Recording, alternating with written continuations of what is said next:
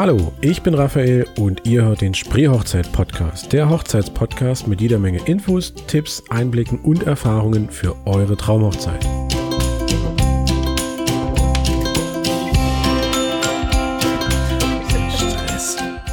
Ja, wir haben heute, beziehungsweise ich habe heute einen Gast, der aber auch in Zukunft ähm, mit ähm, den Podcast begleiten und gestalten wird. Das ist nämlich die Julia. Hallo Julia. Hallo Raphael. Julia, du bist ja Hochzeitsplanerin. Genau. Beschreib mal ganz kurz überhaupt so ein bisschen was zu deiner Person. Ähm, wie bist du Hochzeitsplanerin geworden? Was hast du vorher gemacht?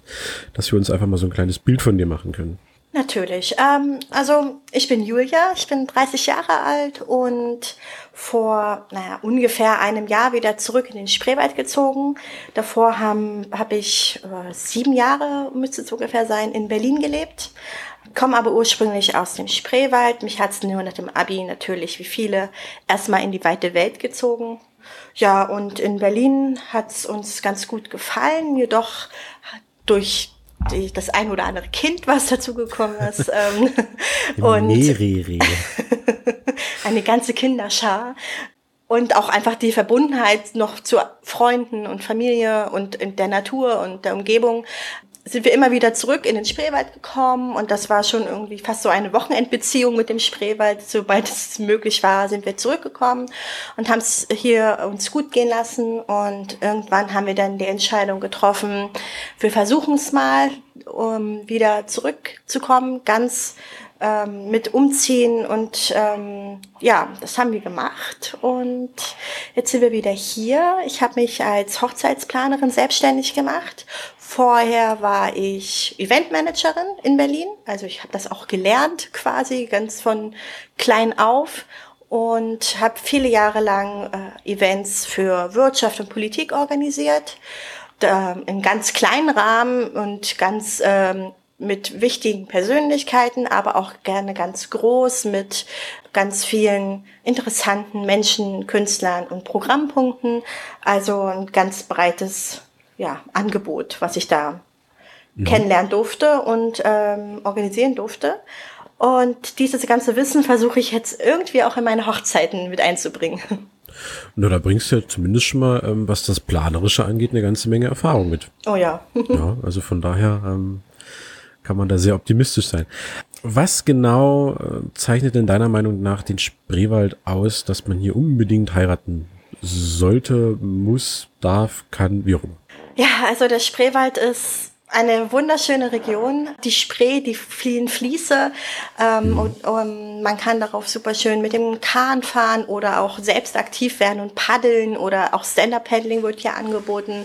Und man ist hier einfach eins mit der Natur. Und was ich aber auch ganz schön finde, man ist trotzdem sehr schnell in Berlin oder auch in Dresden. Also das ist irgendwie ein ganz tolles, ja, hat eine ganz tolle Lage und dann in Verbindung mit der Natur und den tollen Angeboten, die es hier so gibt, die man so ein bisschen in den Großstädten vielleicht vermissen könnte, ist das hier eine ganz wundervolle Gegend ja. und bietet gerade für Hochzeiten, wie ich finde, eine ganz tolle Atmosphäre. Also hier ist es sowieso schon romantisch, selbst wenn es ein bisschen ja. verregnet und vernebelt ist.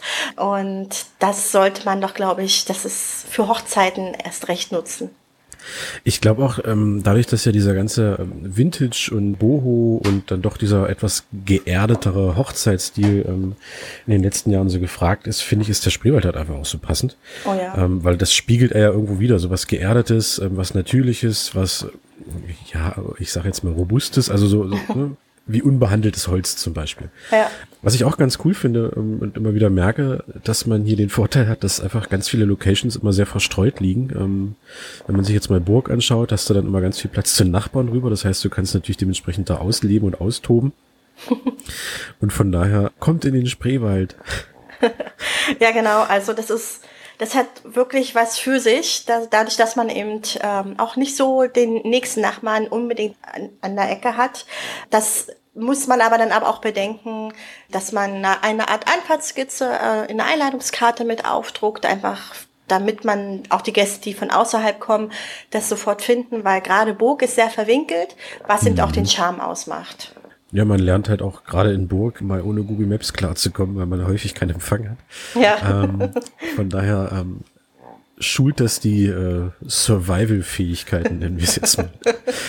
Warum genau brauche ich eine Hochzeitsplanerin? Ja, also ich spreche jetzt mal von mir. Ja, ja, klar. Das natürlich. ist wahrscheinlich, ähm, also mich braucht man im besten Fall, wenn, wenn man eine Hochzeit plant und vor ganz vielen Fragen steht. Also das ist ja so, sobald man hat den Antrag bekommen, man hat Ja gesagt, man stürzt sich in die Organisation, man hat ganz viele Ideen und Wünsche, die man einbringen möchte. Die Freunde kommen, die Familie kommt und sagen, ja, das musst du unbedingt so machen und ich möchte, dass, dass du dort heiratest und so. Und da kommen plötzlich so ganz viele Infos auf ein und eine Hochzeitsplanerin ist dann dafür da, diese Infos zu sortieren. Auch ähm, wenn man sich dann auch noch ins, äh, ins Internet verirrt und Pinterest besucht oder Instagram und Co. Ähm, da kommen so viele Worte und Themen auf einen zu, mit denen man sonst wenig bis gar nichts zu tun hatte.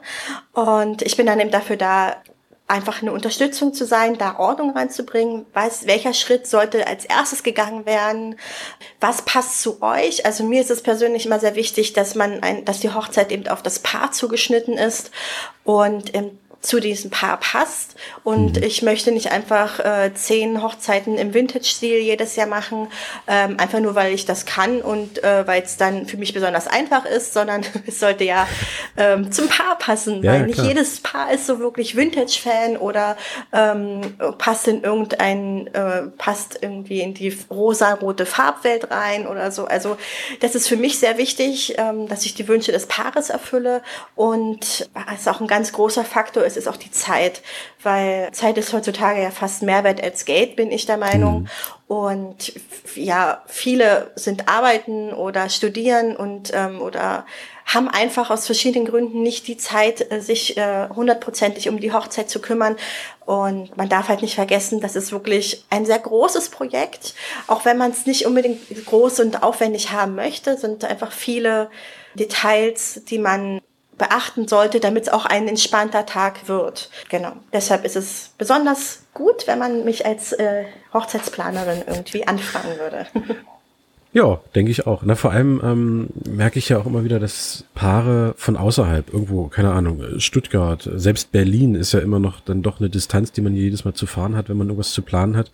Dann ist natürlich schön, wenn man jemanden vor Ort hat. Ne? Also ja. zum einen, der eben natürlich sich damit auskennt, ähm, also welche Dienstleister, welche Locations passen, der natürlich dementsprechend auch die Bräut oder die, die Brautpaarwünsche kennt und sich dementsprechend damit den Dienstleister wieder auseinandersetzen kann. Ich glaube, das entlastet stark. Ja, das ja. ist, also ein Hochzeitsplaner bringt auf jeden Fall immer ein gewisses Netzwerk mit. Mhm, also genau. ich kann jetzt in einem Kennenlerngespräch kann ich schon ganz viele Ideen mit reinbringen, wenn ich erfahre, wo die Reise so ungefähr hingehen wird, weil kann ich schon so einschätzen, okay, welche Location käme in Frage oder welche, äh, welche Grundgestaltung, welcher Tagesablauf und so, da fallen mir schon Sachen ein, beziehungsweise auch Dienstleister, wo ich denke, das würde auch persönlich passen, weil es gibt ja einige äh, Dienstleister, ähm, gerade zum Beispiel auch Fotograf oder auch ähm, eventuell die Traurednerin mhm. oder die, die musikalische Begleitung, wo es ja auch menschlich mit dem Brautpaar harmonieren muss, ja, klar. damit es auch ein gutes Ergebnis wird. Und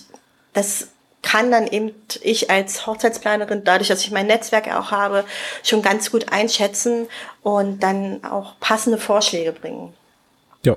Definitiv. Was ich auf deiner Website gesehen habe, du bietest ja nicht nur, ich sag mal jetzt so eine Komplettbegleitung an, sondern auch immer so einzelne Kurse, Schrägstrich Coachings. Mhm. Ähm, was genau hat es damit auf sich? Ja, das ist so ein bisschen für die Paare, die sagen, ach, wir haben die Zeit oder die, die ganz große Lust vor allem, äh, unsere Hochzeit selber zu planen und die darin völlig aufgehen, was ich auf jeden Fall auch unterstützen möchte, weil das äh, so ist, das ist das Wichtigste quasi, dass es eine schöne Hochzeit wird, dass das Paar äh, sich auch einbringen kann und ähm, ja, seine Wünsche umsetzen kann. Und die Kurse biete ich dann für diese Person an, um entweder zum Beispiel zu Beginn ein ja, so eine helfende Hand zu sein, so ein bisschen die Grundstruktur reinzubringen, Tipps zu geben, was man bei einer Location-Besichtigung beachten sollte oder bei der, generell bei der Auswahl einer Location. Das gleich mit dem Caterer und mit so verschiedenen Dienstleistern, was da so die wichtigsten Aspekte sind, die man beachten sollte und auch wie ein Tagesablauf äh, ideal geplant ist. Also muss man, wann man, wenn man die Wahl hat, wann man die Trauung ansetzen sollte oder was es da für Unterschiede gibt. Ähm, ja, da gehe ich so auf verschiedene Themen ein. Ähm, wenn es zu Beginn der Hochzeitsplanung ist und dann haben, hat das Paar einfach schon was in der Hand, so eine kleine Grundstruktur und ähm, geht vielleicht ähm, ein paar Abkürzungen in der Hochzeitsplanung, würde ich es mal nennen, ja. äh, wenn man das so als Irrgarten sich betrachtet. Ja, kann schon durchaus so ähm, betrachtet werden. Ja, kann ja, auch ähm, schnell mal so passieren, dass man sich dann irgendwo verrennt. Ja. Und hier noch eine Idee hat und da noch was und wie macht man das und was können wir da machen und überhaupt und dann sagt er in Pinterest sagt das und bei Facebook habe ich letztens das gesehen und ach, hier die eine Instagramerin hat gesagt, oh. da wird man glaube ich schnell mal kopflos, glaube ich. Ja, und vor allem also das Coaching biete ich dann eben auch für das Paar an und auch für unsere Region, weil hm. diese ganzen Tipps, die man überall liest und hört und sieht, die sind alle bestimmt wichtig und richtig in einem bestimmten Kosmos, sage ich mal.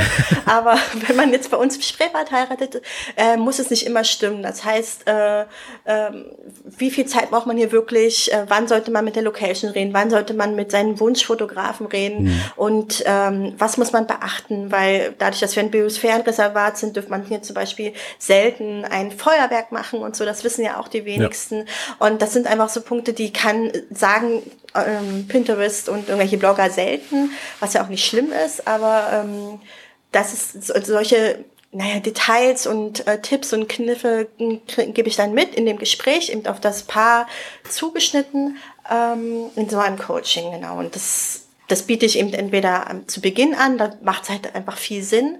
Aber es ist natürlich auch später möglich, wenn das Paar merkt, oh Gott, wir haben uns, glaube ich, verrannt oder es wir, brennt. Es brennt, genau. Oder die kriegen irgendwie einen Monat vorher kalte Füße und dann gucke ich gerne nochmal auf alle Pläne und prüfe die Angebote und dann kann ich sagen, okay, schaut mal, ähm, ihr habt da vergessen, dass die Fotobox nur geliefert wird, aber wer baut sie denn auf? Mhm. Oder ähm, weiß ich nicht, ihr schickt die Leute auf eine Kahnfahrt, aber denkt bitte dran, dass die Getränke ähm, vor Ort nach Verbrauch bezahlt werden müssen. Also habt ein bisschen Kleingeld dabei. Ja. Ähm, also solche Punkte. Ich, ich schaue mir das dann alles einfach ähm, vom Hochzeitsplaner Blick an und gebe dann noch ein paar Hinweise, was, wo vielleicht noch ein Puffer fehlt oder ja, gibt da auf jeden Fall wahrscheinlich auch das sichere Gefühl, dass es was richtig ist, wo nochmal vielleicht wenn an eine Schraube gedreht werden sollte. Hm. Da ist natürlich dann ähm, dein Erfahrungsschatz einfach ein, ein hohes Gut. Ja. Mhm, genau. Bist du denn am Tag selbst dann auch noch da oder wie darf man sich das vorstellen? Begleitest du bis zum Tag selbst oder dann ähm, läuft das oder? Also ich bin gerne da. Und ähm, das, also so, ich biete das auf jeden Fall immer mit an. Natürlich, ja. wenn ein Paar sagt, dass, dass wir möchten das für uns haben und wir, ich, wir brauchen dich da nicht, dann komme ich natürlich nicht. Also ich, ich werde dann auch nicht hinterm Zaun stehen und immer gucken. Oh, guck aber mal, ähm, das habe ich alles organisiert. Guck mal, ist das nicht schön? schön? Ach ja. ja. Nee, das äh, das muss ich auch nicht machen, aber ich, ich würde es schon auf jeden Fall jeden wärmsten empfehlen, mhm. empfehlen. Einfach weil ich habe mit den meisten Dienstleistern alle Sachen besprochen und bin dann für die an den Tag selber auch der Ansprechpartner. Wenn dann plötzlich einer kommt und sagt, oh, ich habe die Hochzeitstorte umgeworfen, dann wäre es besser, wenn diese Person erstmal zu mir kommt, als zur Braut oder zum Bräutigam. Oder ja. vielleicht auch zu, zum Trauzeugen, zur Trauzeugin.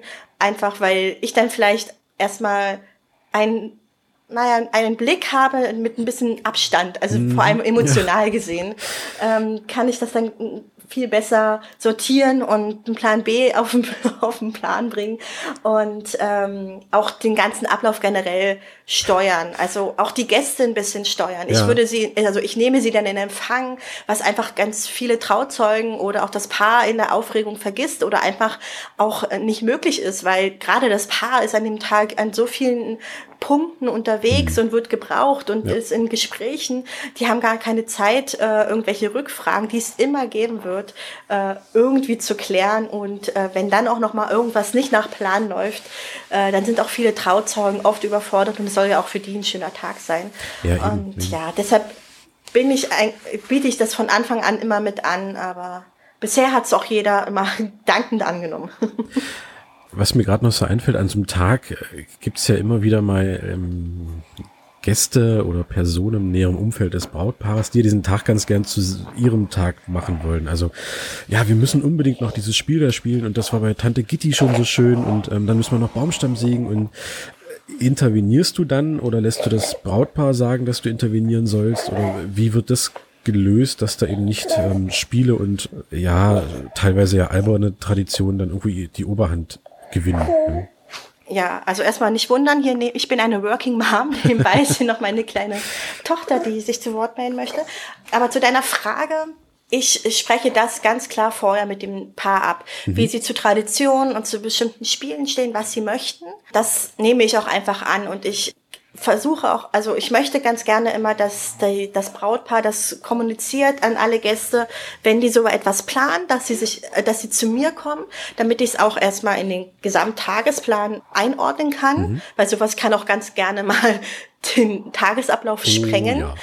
Und dann kann ich auch als positiven Nebeneffekt da auch so ein bisschen filtern, sozusagen. Ja. Also sagen, hey, äh, ja, Tante Inge, super, tolle Idee, aber ähm, überleg mal, das, also ich weiß, sie möchten das nicht so gerne und ähm, dann kann ich sagen, ja, ähm, vielleicht wäre es ganz gut, wenn du das vielleicht nicht machst, aber dich da und damit einbringst oder ich mache halt einfach Alternativvorschläge mhm. und versuche diese Person dann in die andere Richtung zu lenken, was dem Brautpaar mehr gefällt. Und das wird ja. bisher immer sehr gut angenommen, weil ich einfach eine neutrale Person bin. Und ja, dann sehen die das dann auch ganz schnell, dass es für, für das Paar vielleicht dann doch schöner ist, wenn das eine oder andere Spiel nicht umgesetzt wird. Vor allem, da haben ja dann alle was von, ne? Also wenn man das quasi, ich sag mal, nicht unbedingt jetzt abwimmelt, aber zumindest sagt, naja, aber wir könnten es doch vielleicht so machen, dann ist ja auch die Person, die an dich rangetreten ist, jetzt nicht die, die vom Kopf gestoßen wird, sondern ja. eine andere Aufgabe bekommt oder sowas. Ne? Genau. Also bist du ja im Prinzip auch so ein bisschen ähm, Puffer, sage ich mal. genau, ich äh, bin der Puffer zwischen dem Paar und äh, Familie und Freunde, die genau sowas wollen, was so einfach in eine andere Richtung geht. Ja. Und ähm, das ist auch wichtig, weil das ist halt einfach auch nicht immer eine schöne Situation. Und dadurch, dass ich mit den Menschen ja selten irgendwie verbunden bin, mhm. kann ich damit natürlich viel leichter umgehen und auch die anderen können damit viel leichter umgehen, weil das, was ich dann sage, hat ja auch eine ganz andere Wirkung, als wenn äh, eine, eine Trauzeugin kommt und sagt, ja, ich glaube, hm, das geht genau, äh, nicht. Die und haben dann, glaube ich, nämlich meist eben Angst, die anderen da irgendwie oder den anderen zu sagen, das ist jetzt nicht so die gute Idee oder das würde alles sprengen oder irgendwas. Auch gerade Brautpaare habe ich immer das Gefühl, die scheuen sich da so ein bisschen vor. Ähm, irgendwas abzulehnen, was irgendwie geplant worden ist, ähm, weil sie natürlich niemanden irgendwie verletzen möchten. Ne? Aber andererseits ja. sind sie dann irgendwie dann doch nach dem vierten Spiel genervt, weil dann auch die Gäste irgendwann genervt sind, weil die ja meist nicht mitmachen oder mitwirken, sondern weil das immer nur aufs Brautpaar zugeschnitten ist. Genau. Und das, ähm, da hast du, glaube ich, dann eine ganz gute ähm, Position zu sagen, nö. Genau. Hast du denn so abschließend mal noch so drei, vier, fünf kurze Tipps ähm, zur Planung? Also keine Ahnung, wo kann das Brautpaar anfangen oder ähm, was sollten sie vielleicht am Hochzeitstag beachten, damit möglichst wenig schief geht, auch wenn irgendwie immer mal was schief geht. Das ist halt einfach so. Aber hast du da so, so ein paar ähm, abschließende Tipps, die man ähm, relativ unkompliziert umsetzen kann? Ja, also äh, natürlich. ich überlege gerade. Also der Tipp gerade zum Anfang ist, ich mal, träumt erstmal ganz groß und äh, wie sollte euer perfekter Tag aussehen? Vielleicht auch sogar Braut und Bräutigam erstmal für sich selber und ähm, dann in einem Gespräch irgendwie versuchen, aus jedem Wunsch und jedem Traum so dass die besten Punkte, die zusammenpassen, rauszuziehen, damit einfach jeder sich auch da repräsentiert fühlt mhm. und ähm, damit leben kann mit diesem Kompromiss im Endeffekt. Und äh, weil man kann leider nicht beides, Nein, je nachdem, wie, wie weit diese Wünsche ja, auseinandergehen, genau. ähm, umsetzen. Das ist so das Erste und ich bin eigentlich auch ein Freund davon, dass das irgendwie in einer Form äh, verschriftlicht wird oder man kann auch einfach mhm. ein paar, also so ein paar Fotos, sage ich mal, zusammenstellen, so, so in diese Richtung soll es hingehen, so Beispielfotos. Die äh, sogenannten Moodboards. Genau, so ein Moodboard zusammenstellen. Geht ja bei ähm, Pinterest ganz gut. Ne? Ja, genau. Ja. Dafür ist es sehr gut. da, da sind wir schon wieder bei Pinterest. Und na, aber das hilft dann auch ja, so ein klar. bisschen immer mal wieder, wenn man so an einem Punkt ist, so, ach, weiß ich jetzt nicht, wollen wir das, nehmen wir das mhm. oder hm, dann vielleicht noch mal einen Blick darauf werfen, wie haben wir vor äh, Wochen oder Monaten gedacht und dann fällt dann die Entscheidung meistens schon leichter. Ja. Und also das ist, glaube ich, ein sehr wichtiger Punkt. Und was auch immer hilft, ähm, wenn man jetzt ganz am Anfang steht und irgendwie gar nicht weiß, wo man anfangen soll, dann vielleicht einfach auch erstmal damit anfangen, was einem besonders irgendwie am Herzen liegt oder was einen besonders interessiert. Ist es jetzt ein Paar, was gerne ins Restaurant essen geht, dann vielleicht erstmal beim Catering auch anfangen oder wenn es jetzt ein Paar ist, was sagt, ähm, okay, uns ist Musik ganz wichtig, dann gerne auch da anfangen. Also mhm. erstmal was, was, ähm, was einen Spaß macht, was einen sehr interessiert, da ein etwas finden, was worauf man sich einigt und dann geht der Rest von ganz alleine. Ähm, Jedoch ist es wirklich, was man die ganze Zeit beachten sollte, ist so ein bisschen das Zeitthema. Also lieber ein bisschen früher anfangen und oh ja. ähm, als zu spät. Einfach nur, damit man noch die Auswahl hat. Es ist alles immer irgendwie möglich, aber je mehr man ins ländlichere kommt, desto äh, weniger ist dann die Auswahl auch an Dienstleistern. Also irgendwann, das ist hm, in Berlin ja. oder also nicht äh, Köln oder München, wo auch immer, gibt's natürlich für, für jede Dienstleistung, es gibt hunderte Konditoren, die Hochzeitstorten machen, es gibt tausend Fotografen, es gibt tausende Bands und so weiter. Aber wenn man doch eine Auswahl haben möchte und jemand bestimmtes oder einen bestimmten Stil möchte, sollte man früh dran sein, ähm, um sich den Stress zu ersparen. Und ja, das ist so auch noch ein wichtiger Punkt, denke ich. Ja, definitiv, definitiv. Und ansonsten einfach seine eigene Hochzeit feiern, seine eigenen Wünsche zu erfüllen. Und ähm, weil das ist nun mal sein eigenes Geld und vor allem auch die eigene Zeit, die man darin mhm. investiert. Und versuchen nicht zu sehr auf die Wünsche äh, oder Traditionen und Gedanken von den anderen zu hören. Es sei denn, man steht dazu, man möchte es gerne machen, dann go for it, los, macht es. Aber wenn ihr damit nicht so viel, da sagst du auch nein, hä? Ja, also wenn man damit nicht so viel machen kann. Für, ja. mich klang das wie uh, uh, genau so Bräuche. Uh. Genau. Nein, aber über über die Themen reden wir in späteren Folgen noch, ähm, also über ja. Bräuche und über ähm, die eigene Hochzeit zu feiern etc. Ah. Von daher war das schon mal eine unglaublich gute Überleitung. Gern geschehen. so, ja, dann haben wir unsere erste Folge schon ähm, rum. Super. Jella freut sich auch. Ja, jetzt möchte Jella noch ein paar Worte dazu sagen. ich grüße meine Mama. Und hm. ja, sehr cool. Ähm, genau, in Zukunft werden wir auch gehäuft beziehungsweise auch ähm, permanent dauerhaft auftreten. Mhm. Ist ja so der Plan. Ähm, und ich freue mich sehr drauf. Ja, ich mich auch. Dann äh, hören, sehen, lesen wir uns ähm, und hören uns auch wieder im Podcast. Bis demnächst. Genau, bis dann. Und vielen, vielen Dank für deine Zeit. Ja, gerne. Tschüss. Tschüss. Ihr habt Fragen zur Folge oder Ideen und Anregungen, dann schreibt es mir gerne in die Kommentare hier auf der Seite oder auf Facebook oder schreibt mir eine E-Mail an post@spreehochzeit-podcast.de. Bis zur nächsten Folge.